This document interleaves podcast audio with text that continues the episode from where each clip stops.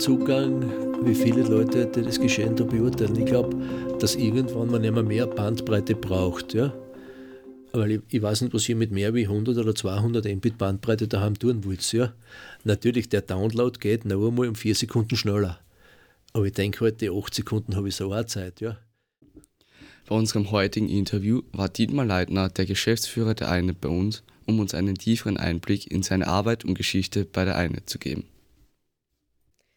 Lieber Leitner, danke erstmal, dass Sie sich heute für uns die Zeit genommen haben, um uns ein paar Fragen zu beantworten. Könnten Sie sich kurz vorstellen? Ja, danke für die Einladung.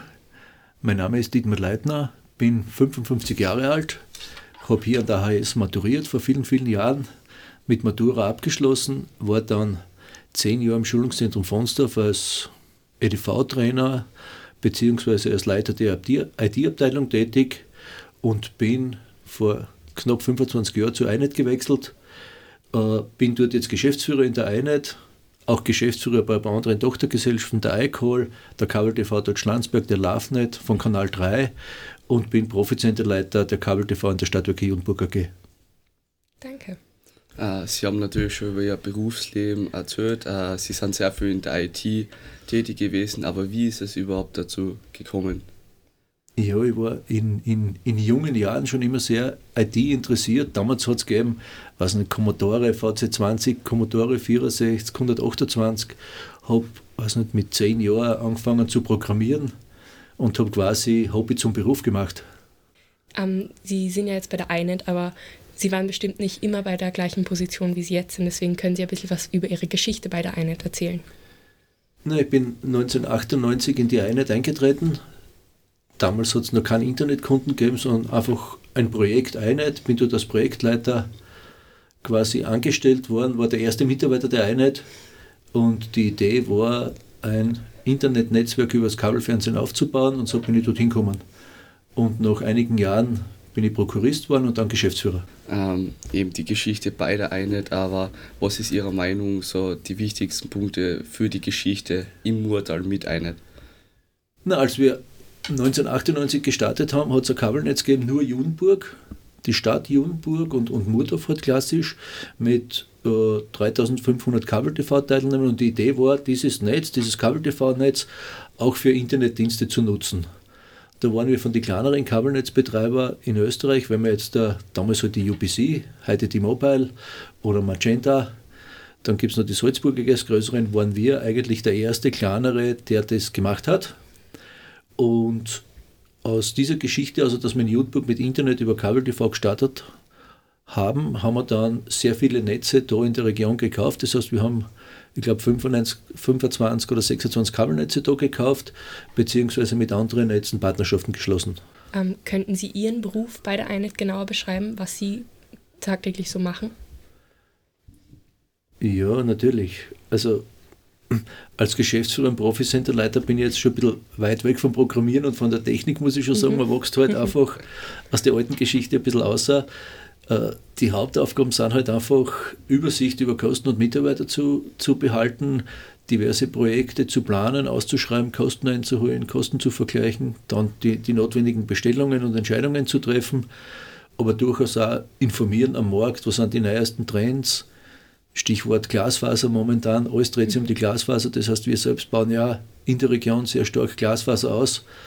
Wir haben jetzt 17.000 Kabel-TV-Teilnehmer, davon haben wir knapp 2.000 auf Glasfaser, 15.000 sind noch immer auf Kupfer. Das heißt, wir haben noch Arbeit genug, um das alles mit Glasfaser zu bestücken. Das ist mein Kernjob, diese mhm. Projekte zu planen, den Ausbau zu planen, die Kosten im Griff zu haben. Ähm, Sie haben eben gerade über das Organisieren gesprochen. Viele sagen immer, man soll die Jugend fördern, organisieren. Äh, Gibt es bei der Einheit auch Angebote für Jugendliche, wie zum Beispiel Lernen und wie werden die genutzt? Also man muss sagen, dass die, die Stadtwerke und die Einheit ja sehr eng zusammenarbeiten. Die Einheit ist eine hundertprozentige Tochter der Stadtwerke Junburg AG. Mhm. Und nachdem wir Internet im Bereich Kabel-TV machen und das Netz klassisch der Stadtwerke Junburg AG gehört, haben wir die Lehrlinge in der Stadtwerke Junburg AG angestellt. Wir haben seit voriges Jahr einen Lehrling im Telekommunikationsbereich und es kommt im August heuer wieder ein Lehrling dazu. Und die Idee war halt in den nächsten Jahren jeweils ein Lehrling, wenn es passt. Wenn es passt, würde ich auch zwei nehmen. Aber ich glaube, dass grundsätzlich einer super wäre. und in der Hoffnung, dass uns dann 50 Prozent der Lehrlinge irgendwann auch bleiben. Ich glaube, dass es sehr schwierig wird, alle zu erhalten, aber die Chance, einen Lehrling dort super auszubilden, der ist durchaus gegeben. Wichtig wäre natürlich, dass er dann auch bleibt. Zurzeit wird alles grüner. Ähm, wie könnte die INET etwas für die Umwelt tun? Na, das ist im Internetbereich sehr schwierig, etwas grün zu machen, weil es nicht viel Grünes gibt. Äh, wir haben zum Beispiel im, im Marketing immer Flyer entsandt, die früher halt mit, mit, mit einem Lack lackiert waren. Diesen Lack haben wir seit drei Jahren weglassen, weil man dann die Flyer nicht zum klassischen Altpapier geben darf und so weiter. Wir achten ein bisschen bei Verpackung, soweit es geht, dass wir trennen natürlich und Selbstfeuer E-Auto. Wir, wir, wir kaufen den Strom ein bei der Stadtwerke Judenburg AG für unsere Serverfarmen und so weiter. Das ist der Strom aus der Mur kann man auch sagen, der ist grün. Und ich glaube, viel mehr können wir einfach nicht tun. Okay, Dankeschön. Äh, letztes Jahr war ja sehr schwer, beziehungsweise die letzten zwei Jahre. Äh, jeder war im Homeschooling, im Homeoffice. Äh, natürlich ist es sehr viel Internet genutzt worden, vor allem über Teams und andere Anbieter. Äh, Hat es so Probleme gegeben zwecks Internetversorgung? Wir haben große Befürchtungen gehabt, die sind zum Glück nicht eingetroffen. Das heißt, wir sind am Backbone relativ stark angebunden mit Glasfaser. Wir können auch sehr gut skalieren. Äh, der Traffic ist schon gestiegen um teilweise 40 bis 50 Prozent, muss man jetzt sagen. Äh, wir haben aber keine Probleme gehabt mit Engpässen, weil dadurch wir Glasfaser haben an dem Backbone, kann man sofort nachkaufen. Das geht auf Knopfdruck. Äh, man hat aber auch gesehen, dass sie die Kapazitäten total verschirmen. Normalerweise haben wir einen Peak irgendwo zwischen 19 und 21 Uhr. Und, und in der Pandemie war halt der Peak den ganzen Tag da. Ne? Telearbeit, Teleworking, Teleschooling, das alles hat um 7, 8 in der Früh begonnen. Und wir haben dafür aber am Abend dann ein bisschen weniger Traffic gehabt. Das heißt, man hat dann auch schon gesehen, dass die ganzen Haushalte privat dann auf die Nacht eigentlich nicht mehr im Internet zocken oder spielen wollten, die haben dann durchaus was anderes gemacht. Also auf die Nacht haben wir eher weniger Traffic gehabt wie sonst. Der restliche Tag aber war sehr gut befüllt, ja. Gut ausgedeckt. Ähm, das Internet in, in Murta gibt es ja auch in den ländlicheren Regionen. Ja. Gab es da Probleme beim Ausbau und wenn ja, wo und warum? Naja, wir haben 1998 in Judenburg gestartet. Dann haben wir ungefähr 1999, 2000 in Weißkirchen, Maria Buch, teilweise in Knittelfeld oder in Unsmark gestartet. Damals hat es kein Glaswasser gegeben von, von Judenburg nach, nach Weißkirchen oder Mariaburg oder Unsmark. Das heißt, wir haben, wir haben diese Kabelnetze, die eigene Kopfstationen waren damals, in Phase 1 einmal mit, mit, mit Richtfunk angebunden. Und dann halt geschaut, dass man in den nächsten zwei, drei Jahren immer selber halt eine Glasfaser in diese Netze grabt, um diese Engpässe, die man dort an Traffic hat, weggeben kann. Ich muss aber auch sagen, damals 1990, 92, 95 war ja nicht so ein Traffic aufgekommen wie heute. Das heißt, es ist mit Richtfunk schon relativ gut gegangen. Wäre heute unvorstellbar.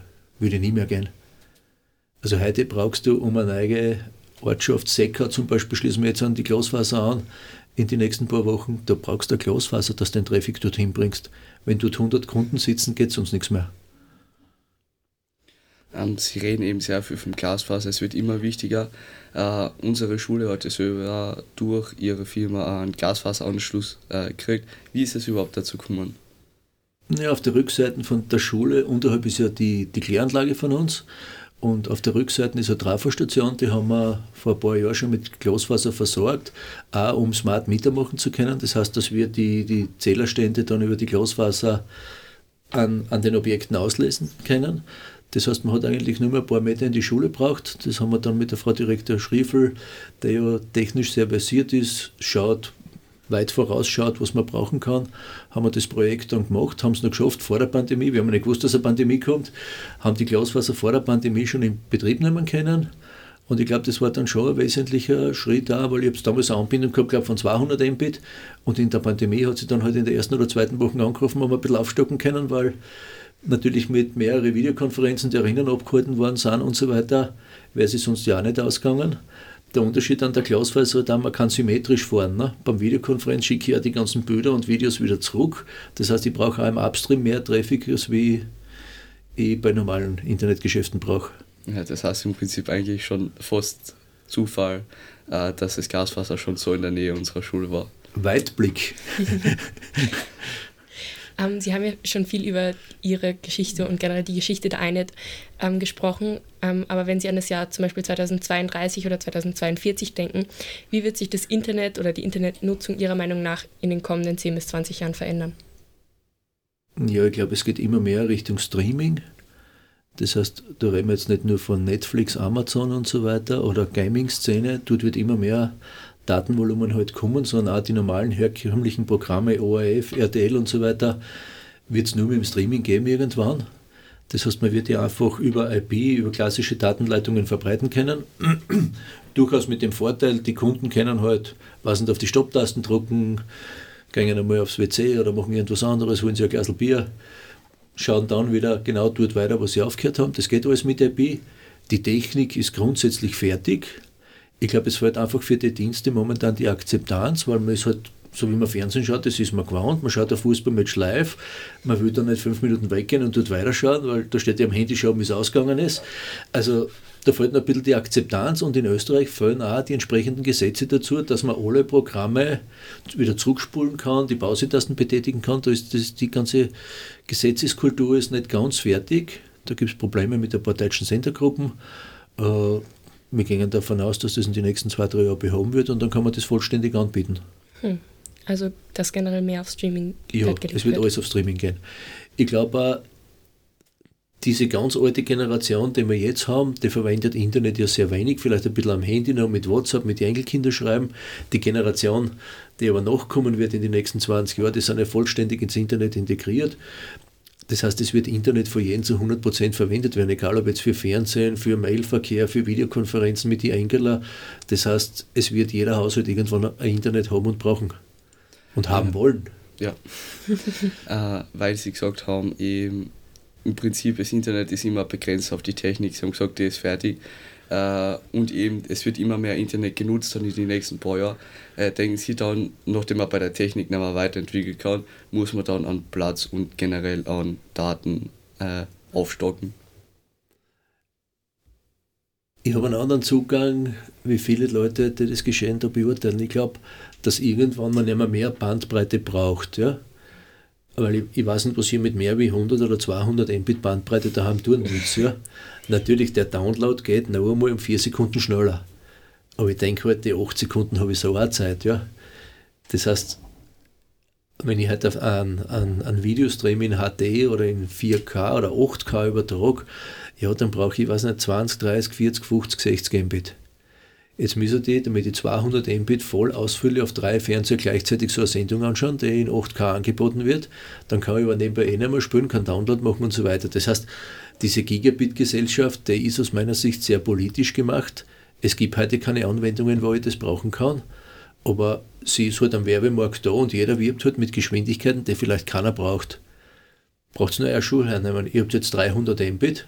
Ich weiß nicht, wie gut es geht jetzt in der Klasse, wenn alle gleichzeitig große Downloads machen, wird man es natürlich spielen, aber fürs normale Surfen und so weiter oder ein paar YouTube-Videos, schauen jetzt alle 600 Kinder gleichzeitig ein YouTube-Video, wird es eng werden.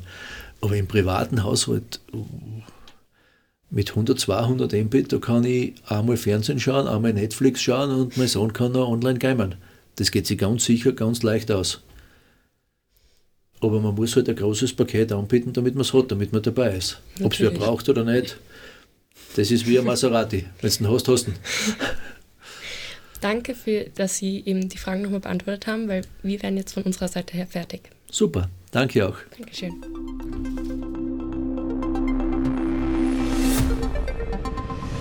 Radio E im Science Garten.